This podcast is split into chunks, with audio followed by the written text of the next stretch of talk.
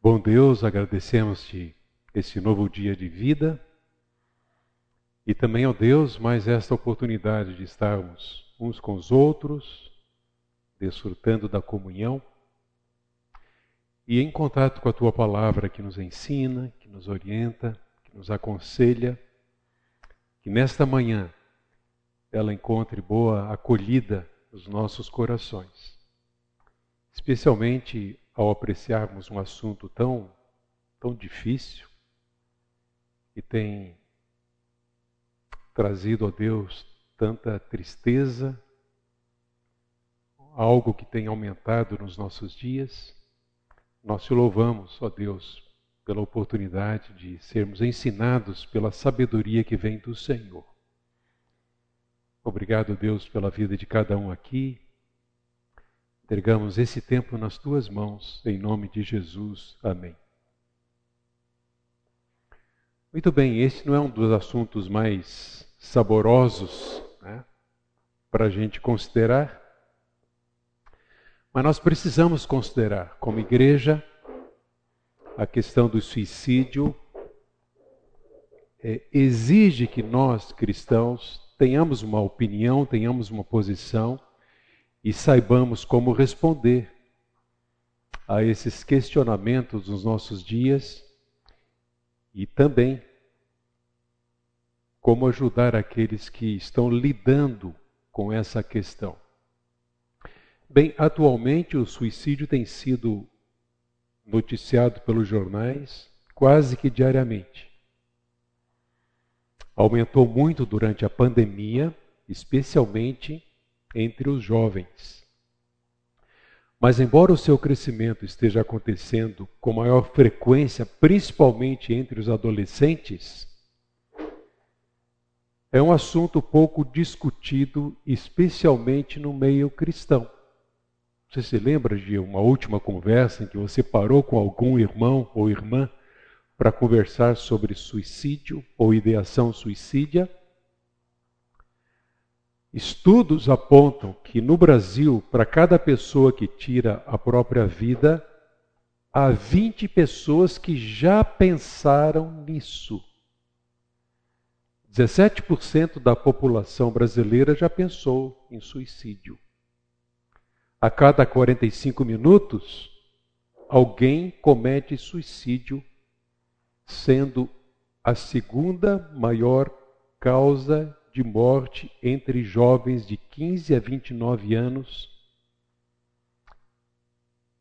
sendo que nove em cada dez mortes podem ser evitadas.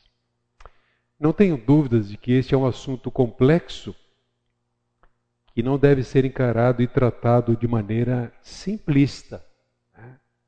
sem responsabilidade. Mas, como eu disse, a igreja do Senhor Jesus Cristo precisa estar preparada para lidar com este assunto, especialmente com a prevenção do suicídio.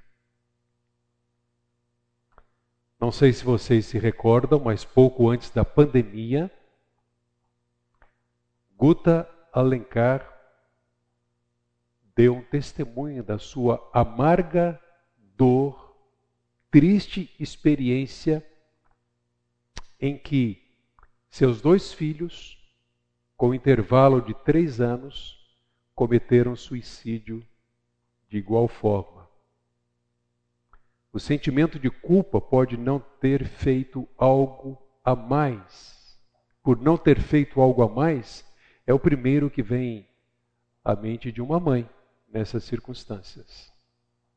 Imaginem a dor, o sofrimento por perder os dois filhos, intervalo de três anos entre cada ato suicida.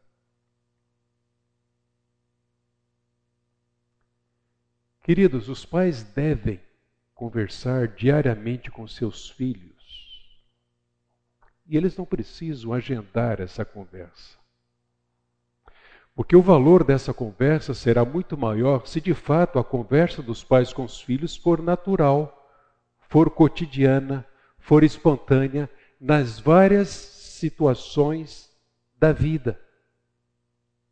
Os pais precisam conversar, sobretudo, sobre Deus com seus filhos. Eles não precisam abrir a Bíblia. Não se trata apenas de uma conversa sobre Deus no momento devocional ou durante algum estudo ou palestra. Eles precisam conversar com Deus sobre as questões da vida, sobre a natureza, sobre os seus questionamentos, sobre a homoafetividade, a bissexualidade. Os filhos trazem essas questões e os pais têm muitas oportunidades provocadas pelos próprios filhos para uma conversa natural do dia a dia, ombro a ombro. Filho, me diga o que está acontecendo.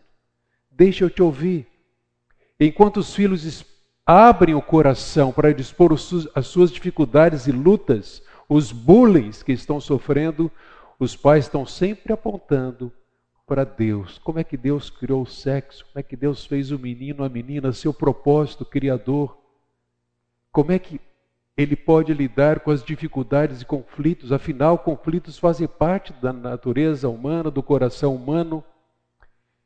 Os pais precisam conversar com seus filhos naturalmente sobre Deus. Aliás, foi lançado recentemente pelo Nutra esta excelente ferramenta para vocês, pais.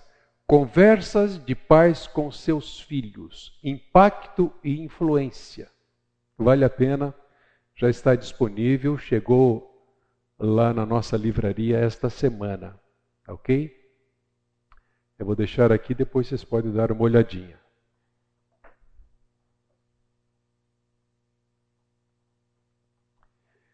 Pasmem, os adolescentes gastam 35 minutos por semana com conversa com seus pais. Um estudo feito por esse autor.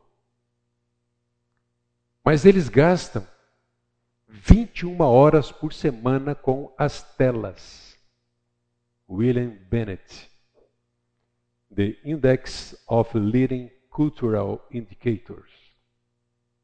Esses números nos assustam. Não simplesmente porque os filhos estão muito expostos 21 horas por semana com as redes, as telas, mas porque há apenas 35 minutos de conversa entre pais e filhos durante a semana. Como é que os pais podem influenciar sobre Deus, os seus filhos, se não há conversa? Portanto, os pais devem conversar com seus filhos naturalmente sobre as várias questões, até mesmo questões triviais do dia a dia. Numa brincadeira ou outra, eles precisam conversar com seus filhos. Se eles não o fizerem, outros vão fazer isso. E más influências vão influenciar os seus filhos. Quando nós lemos esse texto, e o Dante comentou bem sobre esse texto, há algo de muito especial presente aqui para você, pai e mãe. O texto diz: guarde sempre no coração as palavras que hoje lhe dou. Repita-as com frequência a seus filhos. O sucesso de Israel, a prosperidade da nação dependia disso. Se eles não levassem a sério, se eles não repetissem os estatutos do Senhor, sobretudo o amar a Deus sobre todas as coisas, adorar unicamente ao Senhor, eles estariam sujeitos ao fracasso. Pais, vejam a importância disso. Repitas com frequência a seus filhos, converse a respeito delas quando estiver em casa e quando estiver caminhando quando se deitar e quando se levantar. Quando vocês têm conversado com seus filhos? Ou não têm conversado com seus filhos? Percebem? De manhã, à tarde, à noite, O que o texto está nos encorajando aqui é que, de fato, uma vida comum do lar deve envolver conversas de pais com seus filhos sobre Deus. Os adolescentes estão gastando muito tempo em frente às telas, mas o pior problema é que os pais estão conversando muito pouco com seus filhos e ele com seus pais especialmente pais cristãos, precisam conversar sobre Deus. Paulo fez um alerta aos coríntios. Ele disse: Não se deixe enganar pelos que dizem essas coisas, pois as más companhias corrompem o bom caráter. Essa é a nova versão transformadora que usa o termo caráter aqui. A grande e, e maior questão pela qual os pais devem conversar com seus filhos é que o coração de um filho, o coração do ser humano, nasce idólatra. Os filhos vão buscar satisfazer os seus desejos, custe o que custar, à sua maneira. Se eles não estiverem sujeitos a Cristo, eles vão estar sujeitos aos seus próprios desejos, interesses. Notem, pais, que o seu filho não precisa estar inclinado à, à idolatria das drogas. A certos os prazeres pecaminosos Basta um desejo legítimo por algo que é bom, de uma forma intensa, tão intensa que esse desejo é um desejo maior do que o desejo de agradar a Deus. Eis aí um idólatra. Essa idolatria acontece no coração do seu filho, assim como acontece no seu. A idolatria é um dos assuntos mais tratados nas Escrituras, mais tratado nas Escrituras, e não é por acaso. O nosso Deus sabe muito bem que nós somos idólatras, que nossos filhos são idólatras, e os pais precisam estar atentos a isso. Voltando a esse texto, e eu usei esse texto naquela aula sobre crise de sexualidade. O Dante também fez referência a esse texto, no sentido de que é a mente dos nossos filhos que o, de, o diabo procura atacar, atingir. E há muitas estratégias hoje em dia exatamente para fazer a cabeça dos filhos, dos jovens, dos adolescentes.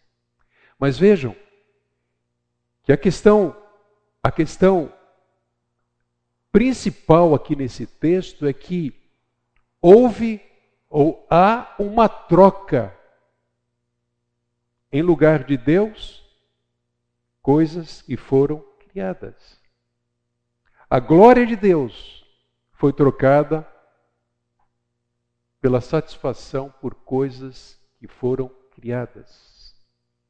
E nesse contexto, a idolatria que está presente aqui no texto ela leva o ser humano a trocar a verdade pela mentira. Por isso que tantas vozes estão alcançando êxito. Aquilo que antes era um absurdo, hoje é aceito. Por quê? Porque a verdade está sendo trocada pela mentira. Estão dizendo isto, estão dizendo aquilo, estão insinuando isto. Mas há uma verdade absoluta. Deus fez tudo com propósito. Então vejam só, os pensamentos, depois a troca da adoração e serviço a Deus por coisas, motivações.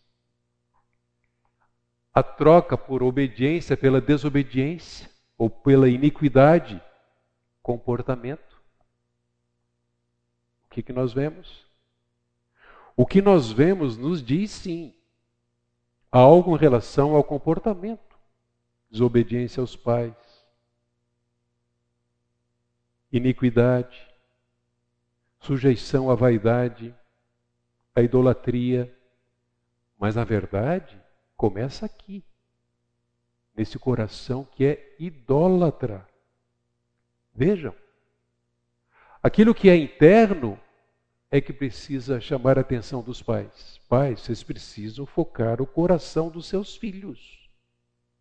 Se vocês partirem simplesmente para impor regras, não faça isso, deixe de fazer isso, mas sem prestarem atenção no que está dentro do coração deles, vocês jamais vão dizer aos seus filhos que eles têm uma necessidade maior na vida, que é uma questão de vida ou morte. Vocês jamais vão apontar para Cristo como a principal necessidade dos seus filhos para mudar o comportamento deles. Porque se o coração não mudar, o comportamento não muda. Então eles precisam, sobretudo, de Cristo para transformá-los. Cá fora, vocês estão vendo, vocês estão vendo ganância, inveja. Vejam, tudo está dentro desse texto aqui. Engano, malícia, mentira. Essa semana, conversando com uma mãe que não sabe o que fazer, com a sua adolescente, já quase jovem, a própria mãe veio me dizer: Eu estou na dúvida, eu já não sei se ela deve ser menina ou menino. Opa!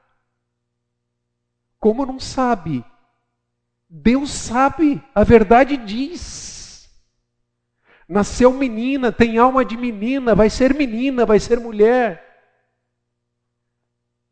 Malícia, mentira, arrogância, soberba. Está lá na lista.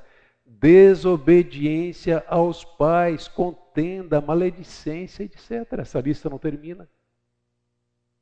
Vocês podem conferir o texto depois. Agora vejam. Aqui nesse texto, Paulo descreve o contexto e as consequências da idolatria no coração humano. E alguns pais, ingenuamente ou ignorantemente, estão simplesmente adotando a teologia da concordância. Está bem, mas se cuida. Está bem, mas se você fizer isso, então eu vou deixar você fazer isso. Eu vou deixar você ir nessa festa com as suas amigas que fizeram opção pela bissexualidade. Eu vou deixar, não tem problema, filhinha. Papai te ama, mamãe te ama, mas ó, se cuida. Eles estão fazendo concessões. Quando a concessão simplesmente é incompatível com a verdade que pode mudar o coração e tornar aquele menino, aquela menina, um adulto para a glória de Deus. Não cedendo às pressões dessa cultura de perversidade polimorfa dos nossos dias.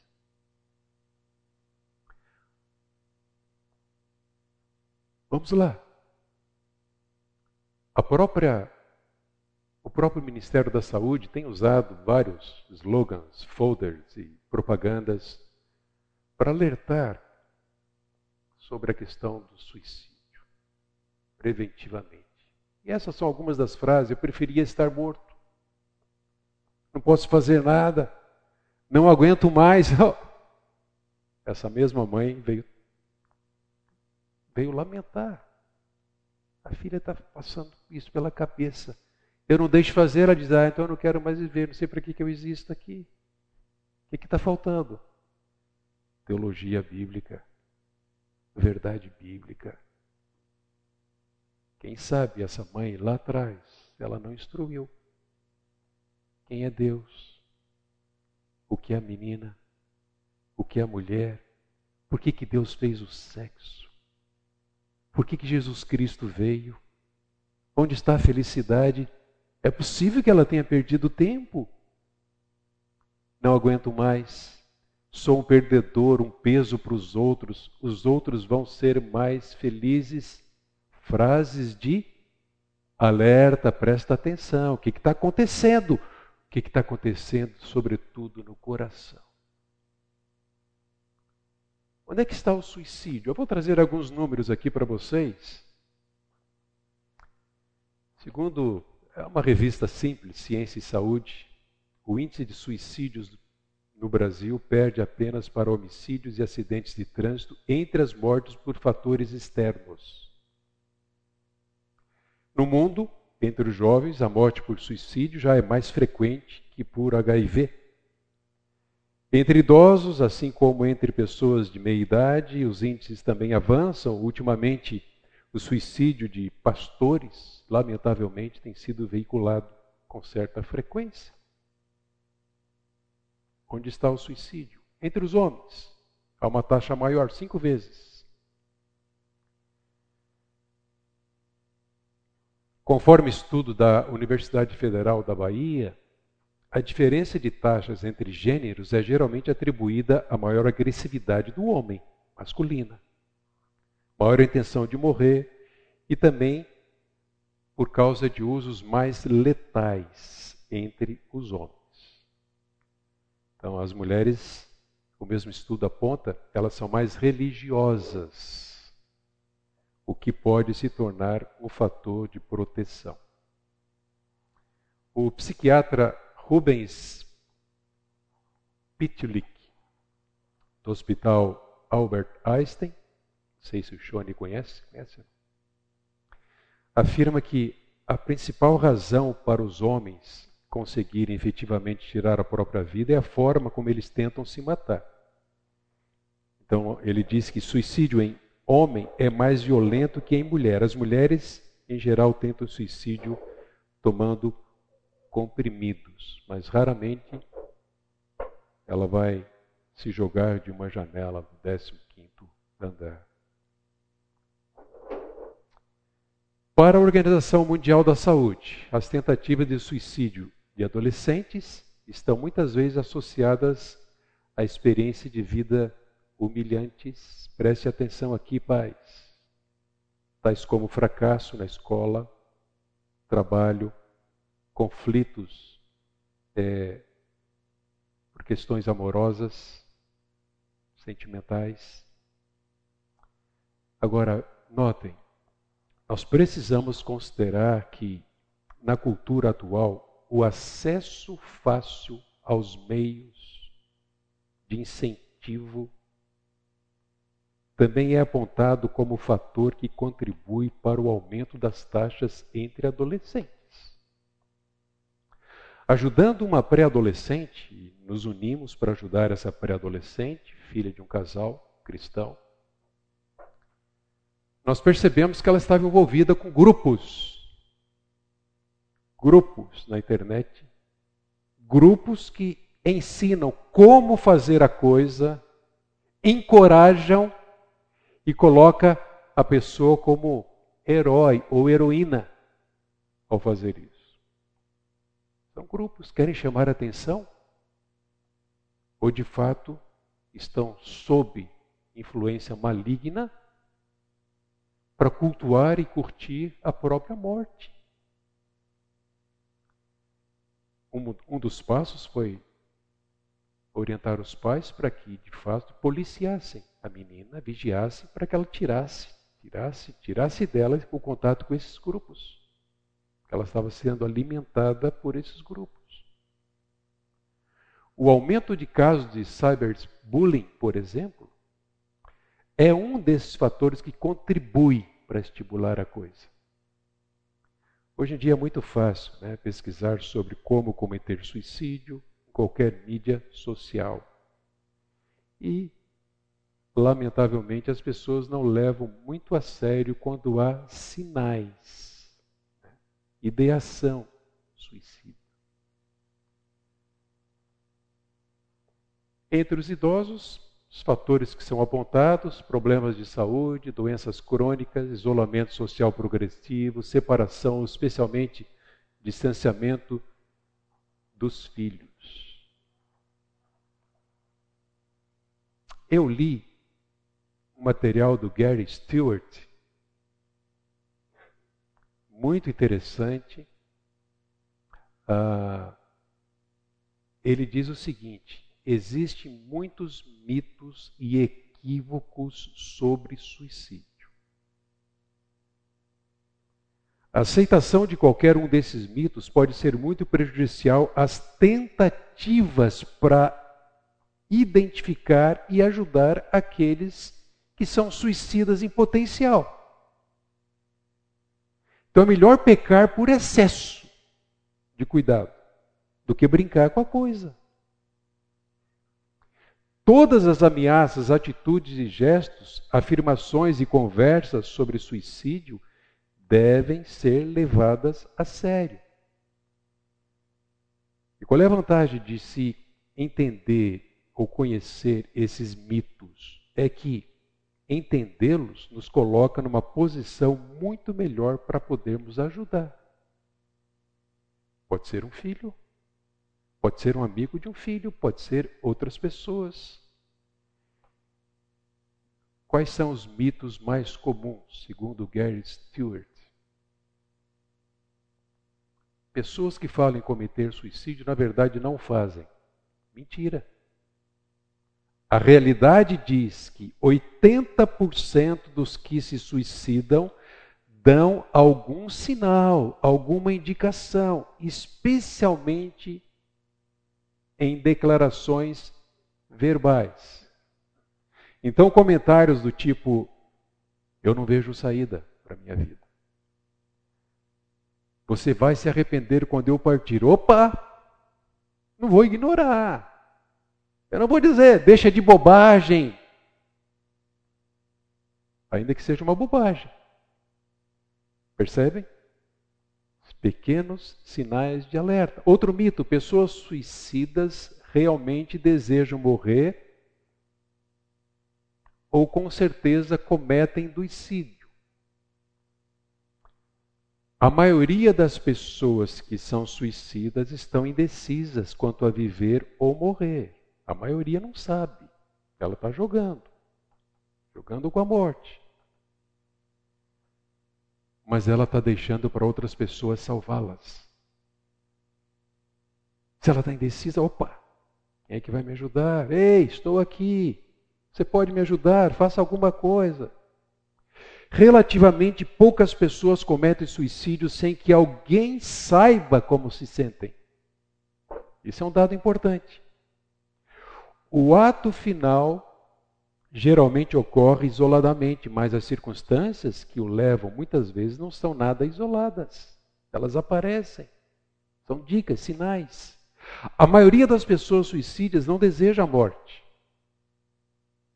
Querem apenas parar o que consideram uma dor emocional insuportável ou sofrimento psicológico. Tivemos uma situação aqui, há mais de 10 anos. Quem diria? Alguém que estava entre nós, trabalhava no estacionamento aqui, servia ao Senhor, aparentemente piedoso, uma família comprometida com o Senhor. Depois do culto da noite, fomos chamados. Ele estava enforcado na sua oficina mecânica. Mais tarde, a família foi perceber ele estava sob uma terrível pressão de agiotas. Que tristeza. Existem muitos casos em que os sinais de um possível suicídio são intencionalmente mantidos daqueles próximos a uma pessoa suicida.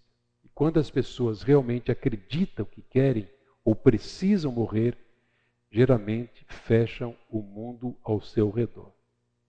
Às vezes deixam uma nota, outras vezes nenhuma nota. Outro mito. Uma vez suicida, sempre suicida. Não.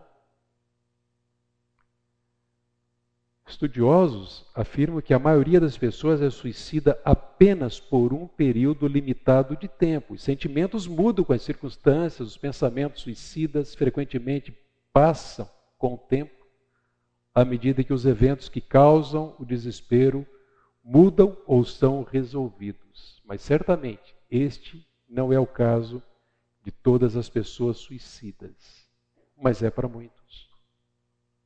Mais um. O suicídio é um ato impulsivo sem planejamento prévio, não é verdade? A maioria dos suicídios é cuidadosamente planejado. Certamente não é um absoluto aqui. Né? Todo suicídio tem suas próprias peculiaridades, mas a norma envolve premeditação considerável antes de uma tentativa. Eu estou passando mais rápido por isso aqui, ainda que precisamos saber que existem esses mitos e não e não sermos descuidados em relação a isso. As pessoas, as pessoas com ideação suicida não estão dispostas a procurar ajuda. Não é verdade? Mais da metade das pessoas que se suicidam receberam assistência médica ou aconselhamento nos seis meses anteriores ao ato. E aqui, mais adiante, a gente vai conversar sobre isso. Percebam que em todos esses mitos há uma questão crucial a ser, a ser considerada. Se alguém revela tal comportamento com ideação suicida, é engano nós pensarmos que essas ideias, esses maus pensamentos, esse comportamento, às vezes com auto mutilação. Eles vão mudar com um simples programa. Como vai sair desse quarto, vai para o outro quarto. Vai deixar esses amigos, vai conviver com outros amigos. Vai sair das redes sociais, etc e tal, não vai ter mais o smartphone. Isso não é verdade. Então, ainda que a bonança venha depois ou após a tempestade, se o coração não mudou, vai continuar tão vulnerável quanto antes, embora as circunstâncias tenham mudado. Meus irmãos, eu sempre sou tentado a dizer isto aqui. Nós conhecemos a verdade infalível autoritativa, suficiente, inspirada. A palavra que não volta vazia, que liberta, que transforma, que cura. Quando nossos filhos entram em crise, o que, que acontece? Nós os levamos a profissionais que nem sequer conhecem o ser humano como nós conhecemos porque não conhece a verdade. Eles vão ajudar vocês a entenderem o comportamento de seus filhos, ótimo.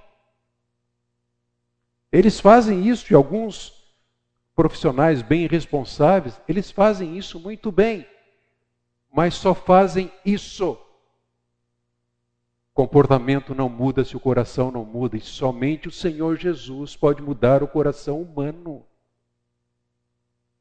Pais, não faz sentido nós continuarmos delegando as questões sérias, emocionais, interiores, profundas dos nossos filhos àqueles que não têm nenhum compromisso com a verdade de Deus. Eu chego a pensar que isso é pecado. Eu fecho a Bíblia, eu nem a consulto quando meu filho traz um problema sério de eu não sei se eu sou menino ou menina. Eu nem abro a Bíblia para falar sobre o que, que Deus fez o sexo. Para louvar a Deus com a minha menina, que é menina, bela como Deus a fez, com coração de menina para ser mulher, eu não louvo a Deus com meu filho que é homem, macho.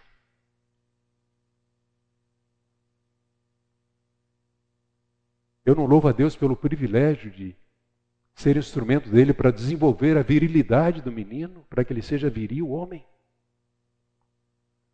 Aliás, lá no Oriente, o país sem nenhum compromisso com o Evangelho, a verdade bíblica, está desenvolvendo programas para desenvolver meninos homens. China.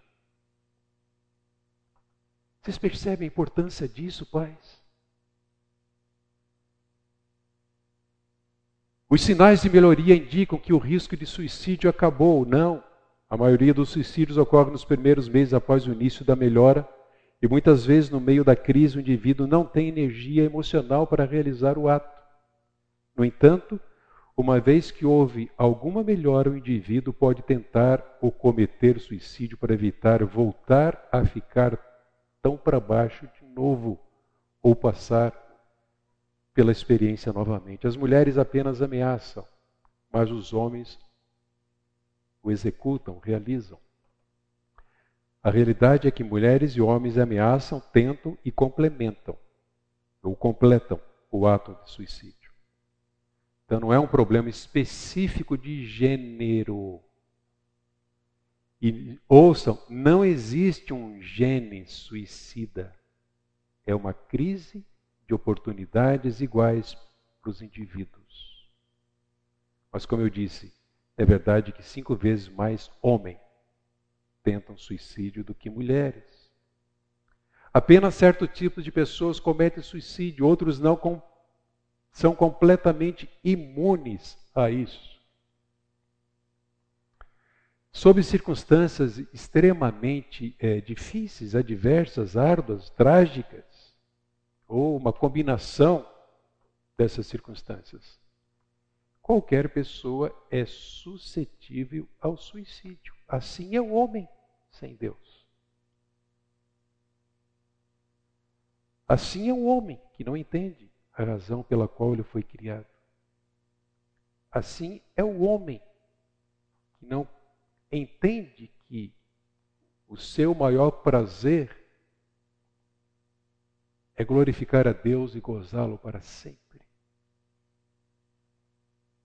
Assim é o homem, morto nos seus delitos e pecados.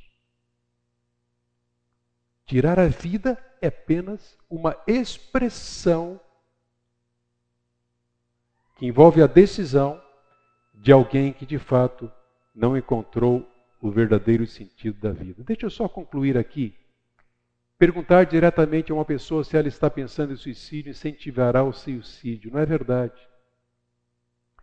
Perguntar diretamente a uma pessoa sobre uma intenção ou ideação suicida geralmente vai aliviar a ansiedade da pessoa sobre seus sentimentos e pode, sem dúvida, abrir a porta ou agir como impedimento a um comportamento suicida.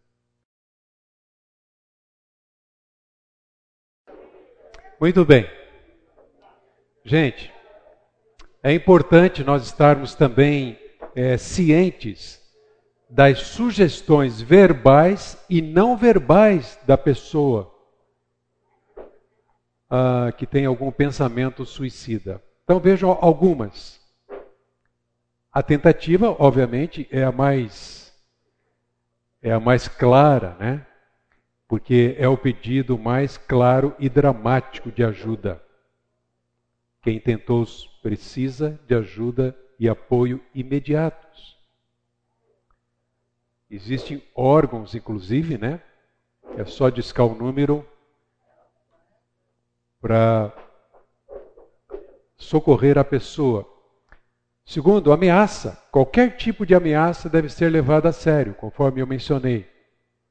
Segundo os especialistas, a maioria das pessoas que falam sobre suicídio tentam o suicídio. Olha só, a maioria que fala tenta. Outro sinal é alguma dica. Algumas pessoas que têm ideação suicida não são claras para comunicar suas intenções.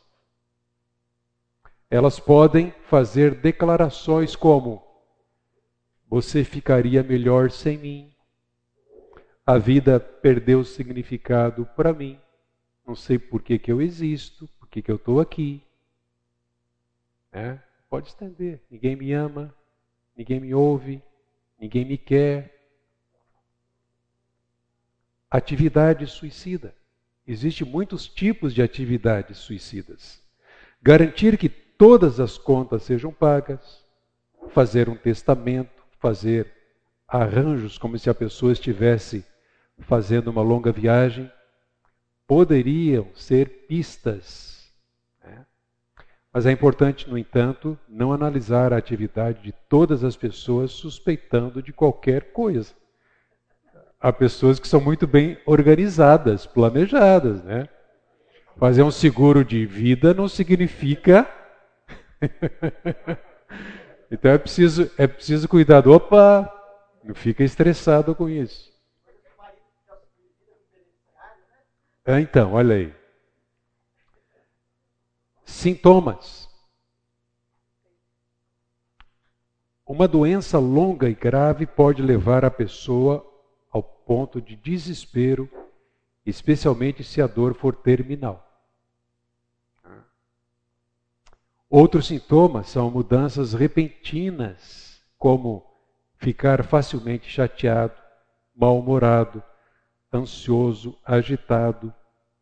Entre os alcoólatras, o que se sabe é que há uma alta incidência de suicídio.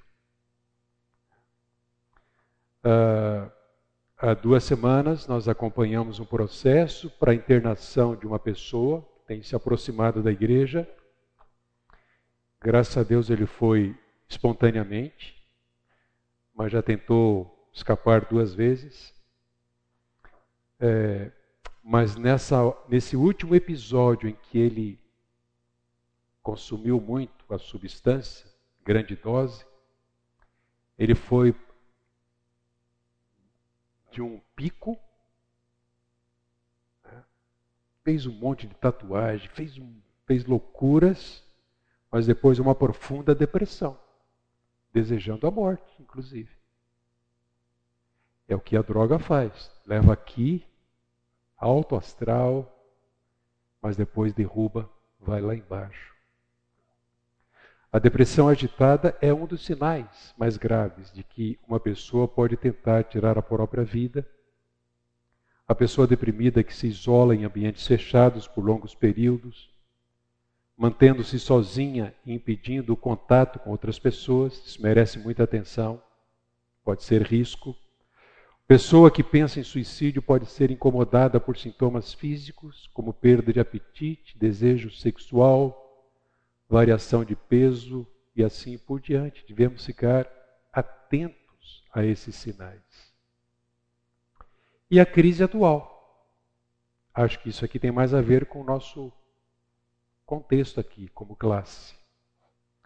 Muitos suicídios ocorreram em resposta a algum estresse imediato e específico. Cada pessoa avalia o estresse de uma maneira diferente e reage a ele de uma maneira diferente. Uma crise pode ser a morte de uma pessoa querida, fracasso, bullying na escola, pressões quanto ao gênero. Vejam, isso está muito presente nos nossos dias. Problemas conjugais, domésticos, romance quebrado, reversão financeira, divórcio, separação, há tantas outras coisas nessa lista. Qualquer uma dessas situações pode levar a pessoa a questionar o valor da vida. Muito bem. A Bíblia diz algo sobre isso? Uma pergunta que muitas vezes é feita é: se um cristão comete suicídio, ele perde a salvação?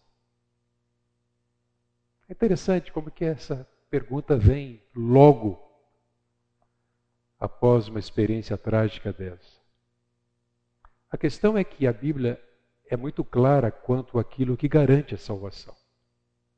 Nós não podemos duvidar disso. É obra do Senhor Jesus Cristo e a vida eterna é concedida a todo aquele que crê, sendo que nem a morte poderá separar um filho de Deus dessa vida eterna com Deus. Então, a pergunta não deveria ser esta. Né? O cristão pode cometer? O cristão comete às vezes. Temos relatos. E seria um pecado como qualquer outro. Né? Alguém decidir o rumo que deve dar à sua própria vida, sendo cristão, sem consultar a Deus, sem sujeitar ao plano de Deus para a sua vida. É importante considerarmos o seguinte: notem, os sinais, comportamentos e sintomas manifestos por alguém que pensa em tirar a própria vida são manifestações externas, mas que têm suas raízes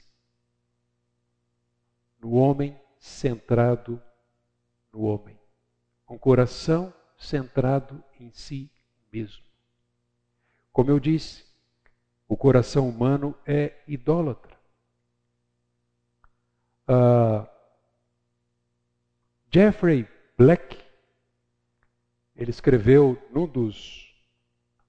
Uh, David Paulson lançou durante bastante tempo, editou, e algumas, algumas versões Algumas edições foram trazidas para cá e traduzidas pelo Seminário Bíblico Palavra da Vida, aquilo que era chamado de coletânea de aconselhamento bíblicos.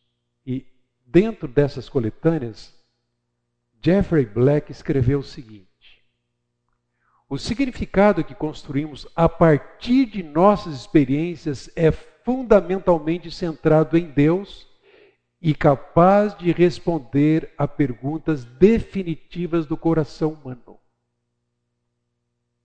Se a nossa vida está em Deus, se nós somos iluminados pela palavra de Deus, se nós entendemos a razão pela qual nós existimos, por que, que Deus nos criou e por que, que nós temos um Salvador que nos salvou, nos resgatou da morte para a vida, nós vamos ter as respostas para as grandes questões da vida. Mas agora vejam, quando centrado no homem e falha em oferecer explicações definitivas. Por mais amplas que sejam essas categorias teológicas e aparentemente removidas das realidades concretas da depressão, a nossa decisão de interpretar conscientemente nossas circunstâncias ou disposições biológicas através das lentes do nosso relacionamento com Cristo é, segundo a Bíblia, o que finalmente cria nossa experiência e escolhas. Vejam a importância disso para a vida do seu filho, que está sendo questionado. O que você é? E diz, no sentido de que o suicídio é o ato de um coração pecador, não pode ser reduzido a experiências psicológicas às vezes, é difícil lembrar disso por causa das dimensões trágicas do suicídio. Porque quando alguém tira a vida, procuramos pistas ou circunstâncias para explicar a escolha. É um mistério a ser resolvido e a testemunha principal não pode testemunhar. Muitas vezes deixando poucas explicações e pistas. Às vezes, nós estamos usando muito aqui a depressão, que normalmente está associada. A depressão de uma pessoa tem as raízes específicas em suas decisões, como as de Caim, que a gente vê lá em Gênesis capítulo 4, versículo 6.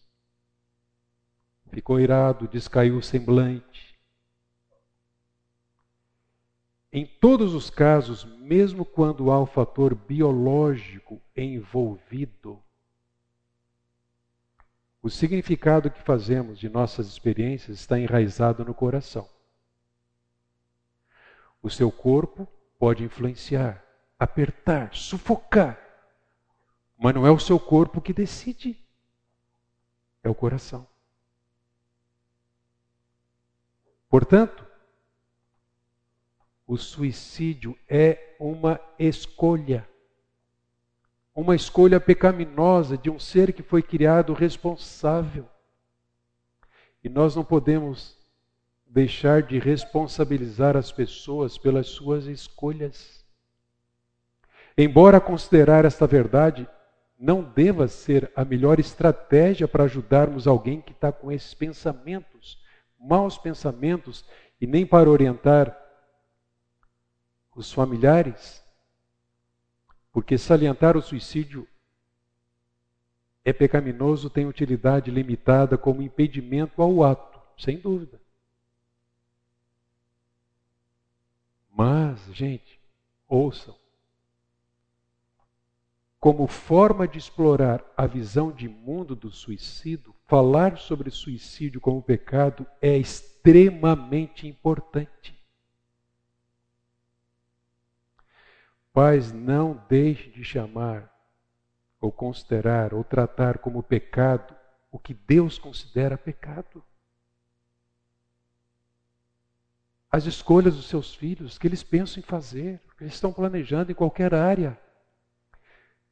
Não tirem autoridade das Escrituras. Se ela diz que é pecado, o melhor auxílio, a melhor ajuda de vocês, que vocês possam dar aos seus filhos, é tratar de igual forma.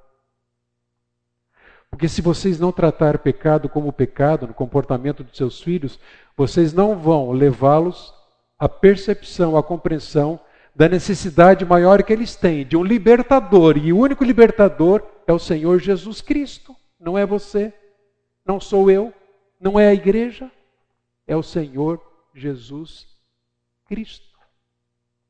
Então, nós devemos sempre considerar as pessoas em relação a Deus e ao sofrimento, dentro do propósito divino para o ser humano. Qual é o propósito de Deus para o sofrimento?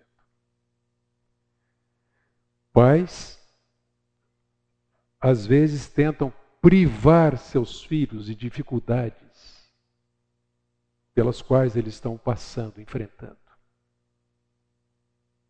Claro que nós queremos dar o conforto, se possível, poupá-los. Mas, pais, nós não podemos fazer de conta que a dor, que o sofrimento, privações e limitações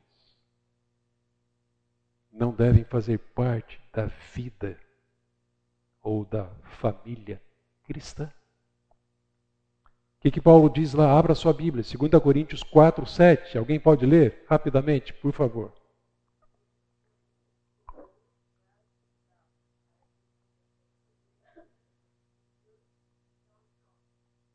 ele está nos descrevendo aqui como cristãos, como vasos de barro, ou seja, pessoas comuns, frágeis, vulneráveis, ainda pecadoras, mas úteis e valiosos. Por quê?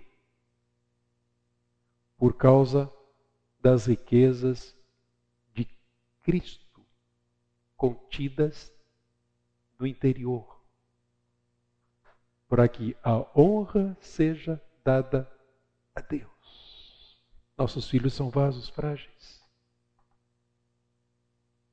mas quão preciosos eles são para Deus. Versículo 8 e 9.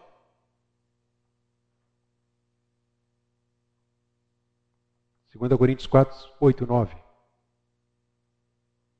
Quem pode ler?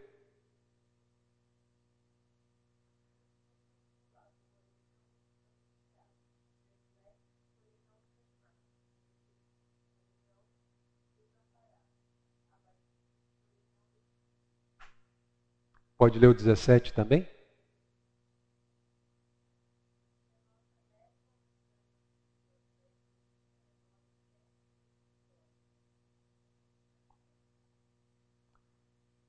O que Paulo está nos ensinando aqui é que nesta vida nós passamos por várias aflições, angústias, limitações. Paulo as considera leves, momentâneas, passageiras, vão passar, mas elas trazem um propósito. E o propósito é o crescimento. Então eu não posso privar o meu filho da dor, da privação, das dificuldades. Eu lembro de algumas situações, quando os filhos ainda eram pequenos, seja aqui, seja lá em Portugal, não podíamos fazer algumas coisas. Porque não dava. Mas podemos ensiná-los a valorizar algo mais importante o contentamento com gratidão. A aceitação de que Deus está no controle.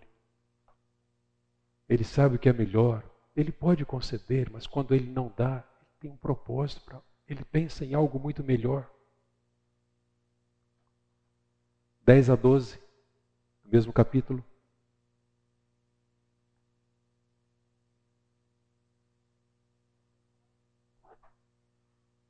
Deixa aberta lá.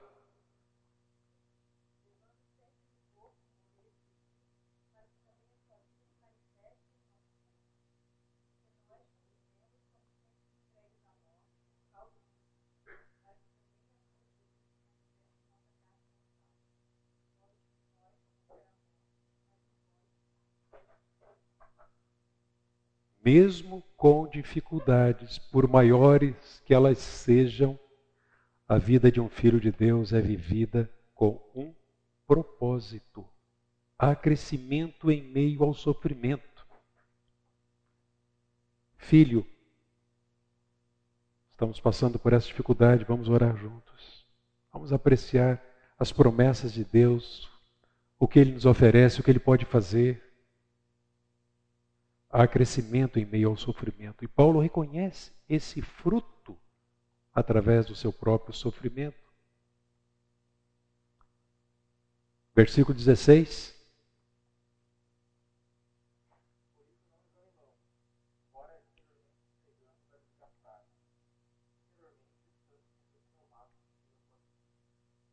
Então, mesmo que a gente sofra no homem exterior, Diariamente nós estamos sendo renovados no homem interior pelo Espírito Santo de Deus. Deus está fazendo essa obra. E 17 e 18, ele vai dizer que a aflição do cristão se torna leve e momentânea quando ativamente contrastada com aquilo que está sendo preparado para o futuro. É que para Paulo, toda a vida é vivida em relação ao futuro. No futuro não haverá ideologia de gênero, bissexualidade, suicídio, morte, pecado, tristeza, dor. A glória do Senhor estará presente. Teremos corpos transformados, mas agora e aqui é o tempo do preparo. Com a expectativa daquilo que nós teremos. E finalmente, Filipenses 3, versículo 10, para Paulo, quando nós adotamos a mentalidade de Cristo e não a mentalidade deste mundo, nós não somos esmagados pelo peso da prova mais difícil. Por isso que, embora preocupados, atentos, nós, gente, nós não ficamos desesperados por causa dessa cultura atual de perversidade. Não. Devemos estar alertas, atentos, mas o que nós temos é poderoso, é suficiente para nos guardar, nos livrar, nos capacitar. Ele não se desespera por causa da confusão e nem se sente abandonado por causa da perseguição. Então veja, embora o suicídio seja um ato profundamente trágico em última análise, é uma expressão egocêntrica. Eu quero porque quero o que quero e quando eu quero, ninguém vai me pedir. Não é assim que alguns filhos fazem para conseguir alguma coisa? Ah, se você não me der, não faço isso, não faço aquilo, fico de mal. Eu quero porque quero o que quero. Isso revela um coração idólatra, egoísta, centrado em si mesmo. E esse tipo de egocentrismo é contrário à nossa condição de criaturas responsáveis perante o nosso Criador.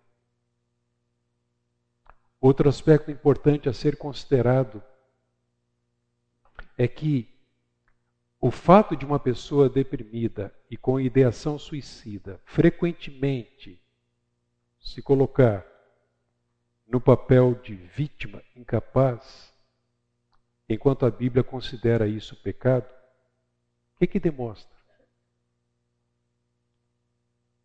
Eu creio que demonstra a mudança que deve ocorrer em seu pensamento, em seu coração ao longo do tempo. Porque o egocentrismo pode ser visto no fato de que o suicídio é uma expressão extrema da autonomia autodeclarada do ser humano. Contrasta com a forma como a Bíblia retrata o homem, como alguém que sabe que existe como criatura em um relacionamento vivo com o Criador. Querem ver alguns textos? O que é o homem perante Deus? O salmista vai dizer no Salmo 139, versículo 13, que a criação expressa o desígnio de Deus para as nossas vidas. Pois tu formaste o meu interior, tu me teceste no seio da minha mãe. Paulo diz aos Colossenses, capítulo 1, versículo 17, ele é antes de todas as coisas, nele tudo subsiste. Ou seja, Deus mantém ativamente a nossa existência. Nós somos criados para adorarmos aquele que nos criou. Essa é a razão da nossa vida. Em Gênesis, ao criar homem e mulher, nós vemos ali que Deus é dono de tudo, mas ao mesmo tempo ele concedeu ao homem a responsabilidade de governar sobre a terra, ser um bom mordomo. Então a responsabilidade dada ao homem sobre a criação e sobre o próprio corpo é uma mordomia. Quando alguém pensa, eu não sei se eu quero continuar vivendo. Está evidenciando a falta de uma boa mordomia em relação à sua própria vida. E precisa ser ajudada a tirar da sua mente isso. Percebe que todas essas questões têm que ser tratadas em relação a Deus. Razão da, razão da existência, o seu propósito, a teologia do sofrimento, a teologia da salvação, o propósito de Deus para as nossas vidas. E nesse texto, nosso texto lá em Romanos, mais uma vez, recapitulando aqui, Paulo diz assim no verso 18 do capítulo 1: A ira de Deus se revela do céu contra toda impiedade e perversão dos homens que detêm a verdade pela injustiça. Porquanto, o que de Deus se pode conhecer é manifesto entre eles porque Deus lhes manifestou. Porque os atributos invisíveis de Deus, assim como o seu eterno poder, como também a sua própria eh, divindade, claramente se reconhecem desde o princípio do mundo, sendo percebidos por meio das coisas que foram criadas.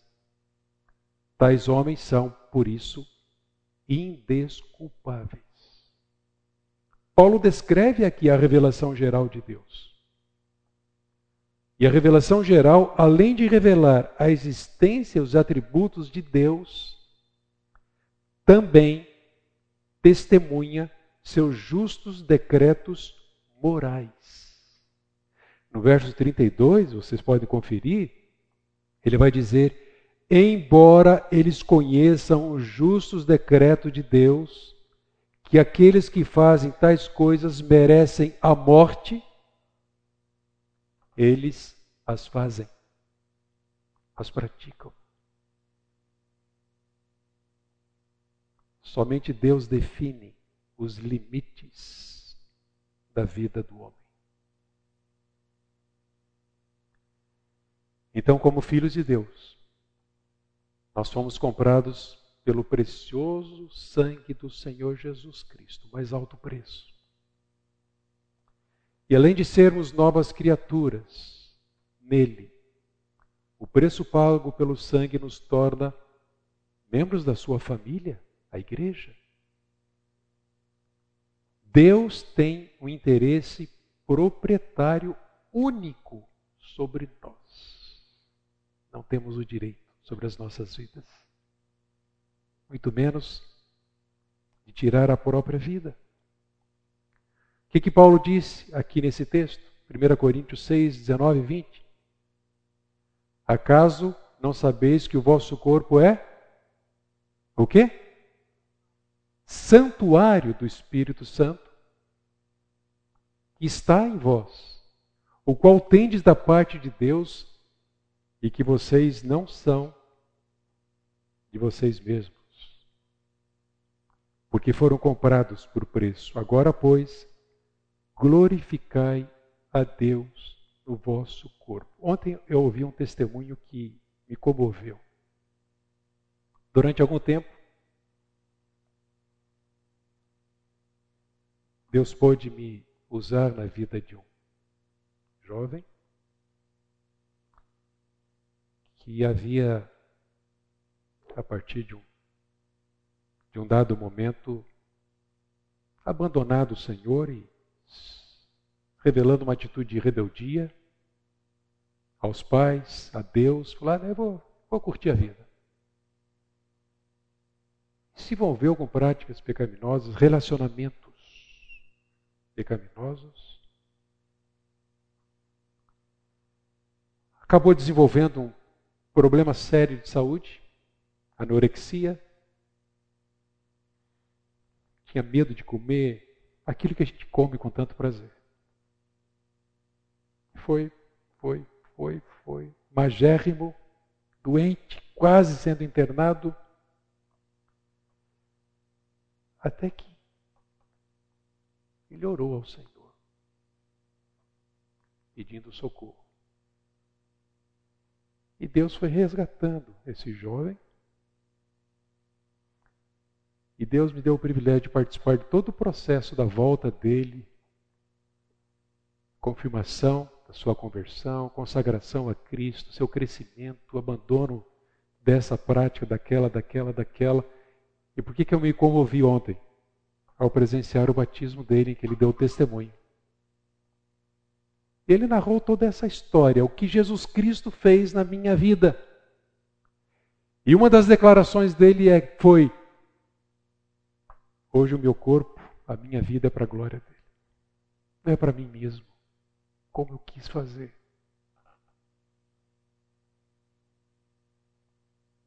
Será que, como igreja, nós estamos preparados para ajudar essas pessoas? É por essa causa que precisamos destruir a noção de que alguém que pensa em tirar a própria vida é uma vítima triste, ferida, enfraquecida pela vida e que suicídio é uma expressão um tanto enobrecida de sua fragilidade e do fracasso de Deus em resgatá-lo. Que mentira.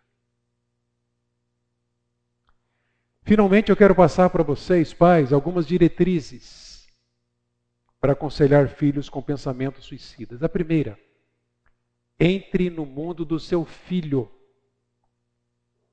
Mostre um cuidado especial quanto aos fatores estressores que alimentam o pensamento suicida. Pais, o risco de suicídio exige que você amplifique suas habilidades e relacionamento, mexa na sua agenda, no seu programa, tenha tempo para conversar com seus filhos, provoque, cutuque, mexa com ele para que ele abra o coração. E ali estão as questões importantes que precisam ser trabalhadas. Valorize e desenvolva uma atitude carinhosa. Segundo, se ele ou ela não falou sobre isso, mas você tem alguma suspeita, opa! Queira Deus que nenhum de vocês esteja passando por essa experiência, mas é provável que você saiba de alguém, como alguém veio conversar comigo no intervalo, que sabe de alguém que está passando por essa experiência, questionando algumas coisas. O que fazer? Aborde, não tenha medo. Abra o jogo. Rejeite o mito de que falar sobre o assunto pode induzir a pessoa ao suicídio. A, a pessoa que manifesta sinais provavelmente já pensou sim em algum momento. A gravidade do problema supera qualquer risco potencial. Então, perguntas do tipo: uh, Você já pensou em suicídio? Se sim, você vai saber o que conversar a partir daí. Mas por quê? Explica. Quando? Onde foi? Em que circunstância? Perguntas abertas para que as respostas sejam abertas e não fechadas, como sim e não somente. Quantas vezes? Quando foi a última vez? Está pensando nisso agora? Como é que você faria isso? Qual é seu plano? Nós vamos nas dicas diretrizes seguintes entender o que fazer nesse caso. Trabalhe duro é um investimento enquanto seu filho está em casa. Ele não saiu ainda, continue investindo. Trabalhe duro para entender as expressões circunstanciais, bem como o que está lá dentro, quais são as suas crenças. O que, que ele pensa sobre Deus, você sabe? Sobre a morte, sobre o futuro, você sabe o que seu filho ou sua filha conhece, entende sobre essas questões? Ouçam. Pessoas suicidas operam com uma lógica interna, por mais distorcida que possa parecer para você. Embora geralmente envolva algo do tipo: a vida não vale a pena, não mereço viver, ninguém me ama, ninguém me quer, não existe uma causa única por exemplo, nem toda pessoa suicida estava é, é deprimida. Então conheça, aproxime-se, abrace, pergunte, incentive a falar livremente, especialmente sobre seus pensamentos aparentemente irracionais ou irresponsáveis. Isso está acontecendo hoje. É, são as conversas que acontecem nas escolas coisas irresponsáveis. Se fala tanto sobre coisas, coisas bonitinhas, né? Embora perversas, mas não se fala nada sobre consequências. As consequências da bissexualidade, transgênero, consequências, não se fala sobre isso, porque não é agradável.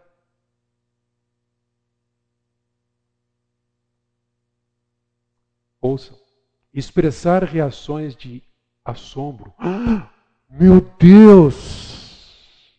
O que está acontecendo? O que, que você pensa que está fazendo? Ou expressões pejorativas. Você não está pensando em, fazer essa algo tão estúpido. Isso pode desconectar a pessoa de você.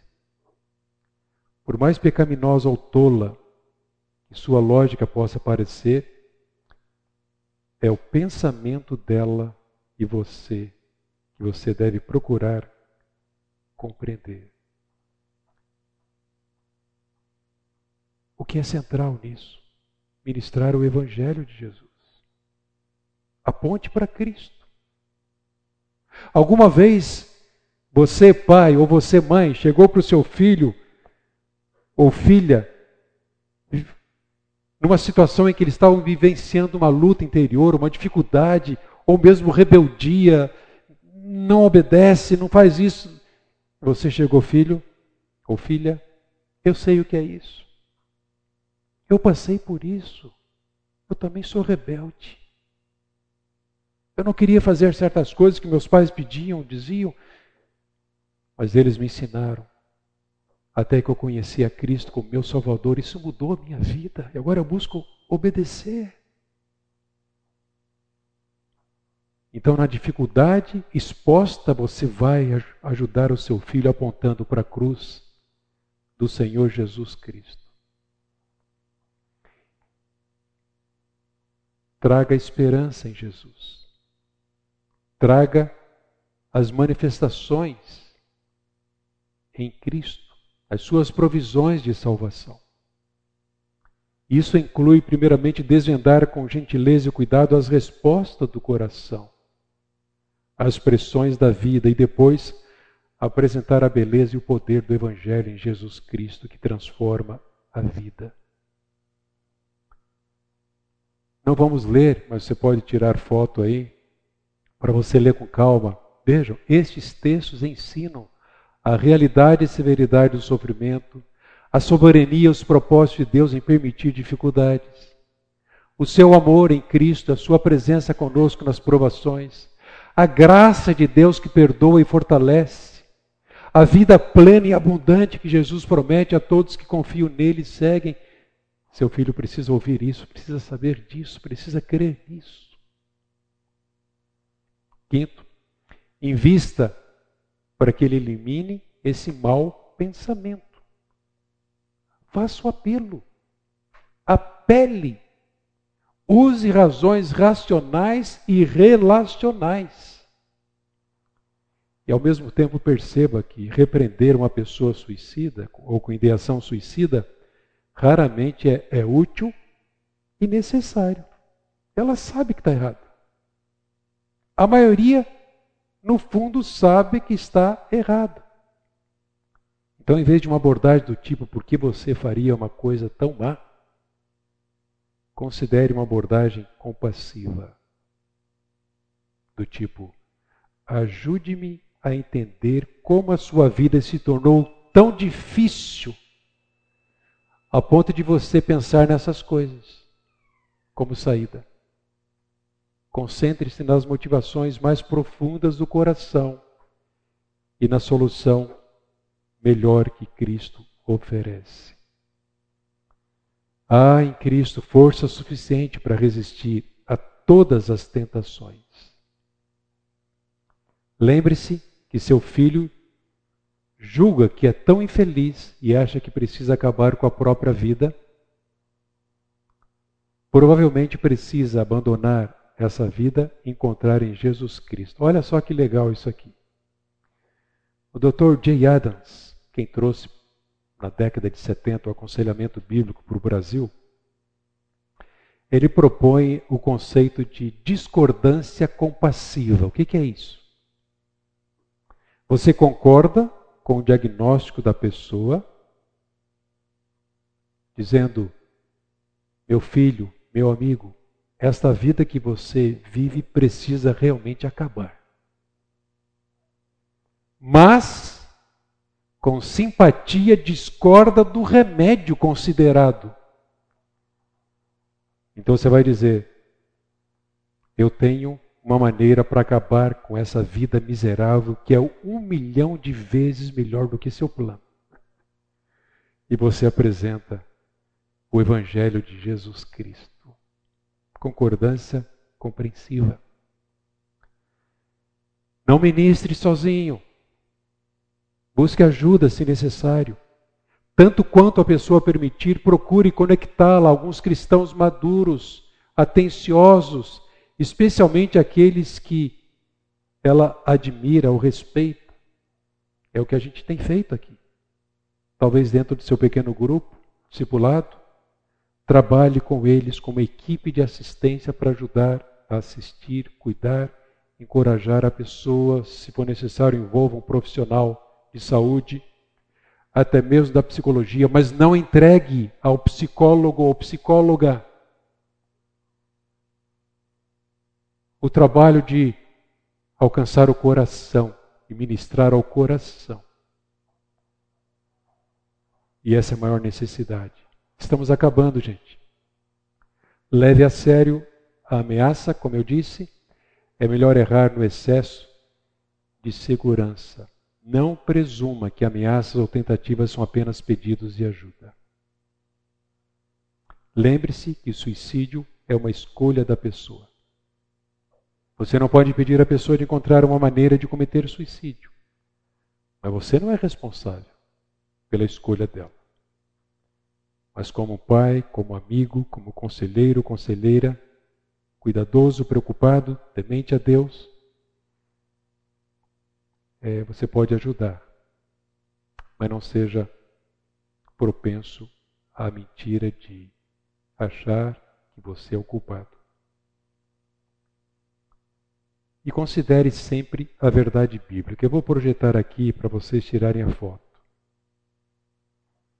Eu lamento que o tempo acabou, exatamente me privando de conversarmos sobre isso aqui.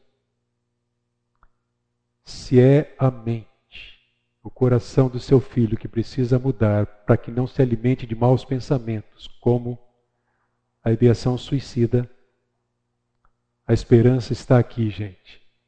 A verdade bíblica salva. A verdade bíblica liberta do pecado, de Satanás. Ela santifica, protege do erro e do engano. Mas saiba, ela sofrerá resistência. Isso é bobagem, antiquado, ultrapassado. Não é o que estão fazendo? Uma das estratégias dessa cultura de perversidade polimorfa é exatamente isso: desacreditar as verdades de Deus. Então vocês vão sofrer críticas. A verdade bíblica bem manejada é aprovada por Deus e devemos continuar crescendo no conhecimento de toda a verdade algumas fontes, vocês vão ter acesso a isso depois. Dois livretos interessantes sobre o assunto, ambos do David Paulison. Aqui é ajuda após, e aqui ajudando alguém que está com esse pensamento. Vamos orar? Edilson, por favor, nos dirija em oração. Pai querido, muito obrigado ao Senhor, porque o Senhor tem usado o Oswaldo para nos trazer essa palavra, e porque a tua palavra, Senhor Deus, ela é completa, ela traz até nós a orientação e o caminho para que nós orientemos nossos filhos, Senhor Deus. Ó Pai querido, nos capacita e capacita cada um dos pais que está aqui, ó Senhor, para estarem levando a verdade expressa na tua palavra aos seus filhos, ó Senhor.